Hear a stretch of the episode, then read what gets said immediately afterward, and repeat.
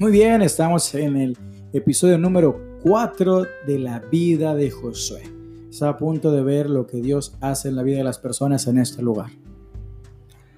Eh, entonces mi madre se fue, ¿no? Eh, salió para Nogales y no vino durante un mes y medio. Ese mes y medio eh, yo ya cumplía mi tratamiento, entonces ella me había dicho que sí iba a salir, ¿no? Pero mi sorpresa fue que, que cumplí los seis meses y no me fui. No me fui, pues me quedé aquí. En ese entonces todavía yo no fui firmada mi egreso. Ese tiempo que ella no estuvo, que no estuvo aquí, que no vino a verme, me hizo concientizar algo que lo tengo en cuenta. Eh, tengo en cuenta de que el temor que ella tiene, lo tiene porque le hice mucho daño. Entonces yo tomé una decisión de quedarme a servir por bien mío y por bien de ellos. Porque mientras yo estoy aquí, yo la miro que ella sonríe, ella está bien. Ella cada vez que viene, viene con una sonrisa, viene motivada. Entonces siendo que cuando yo estaba afuera, en, mi drogadicción, ella no, no sonreía, eh, la tenía acabada.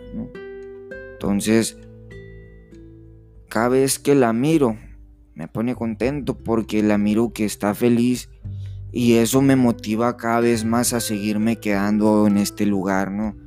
Porque sé que yo estando aquí a ella no le va a faltar nada, ella va a estar bien.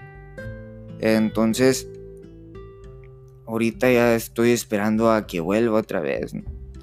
Eh, ya tengo, voy a cumplir 10 meses en este lugar. Quiero que me platiques. A ver, ella vino hace unos par de semanas atrás y te invitó a que te fueras. ¿Qué le dijiste? ¿Cómo fue esa plática? Platícanos. O sea que ella me dice que ya me extraña, que ella ya me quiere tener allá en mi casa, pues eh, que quiere que me vaya para Nogales. Y, y, pues yo le dije que no, que no me quería ir porque aquí estaba bien yo. ¿Cómo, ¿Cómo sintió tu mamá? ¿Por qué tomaste esa decisión?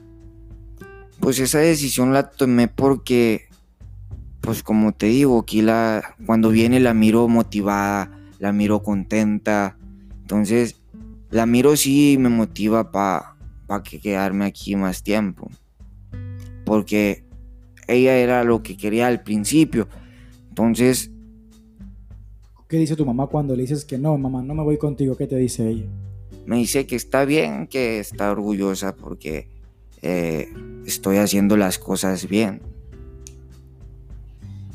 Esta es la historia de Josué. Josué se queda en ese lugar. Hoy está trabajando con nosotros. Eh, te damos gracias por el servicio que él hace. Y, da un mensaje, Josué, que le dices a todas las mamás que tienen un hijo en adicciones. Pues que nos busque. Estamos por Boulevard Macario Gagiola, esquina con Juárez, eh, un lado de la gasolinera Velardes. Eh, también estamos por Facebook, es Clínica Nuevo Estilo de Vida. Eh, para que pidan información. Este es un buen lugar, es recomendable y se lo recomiendo. Esta es la historia de Josué, su vida.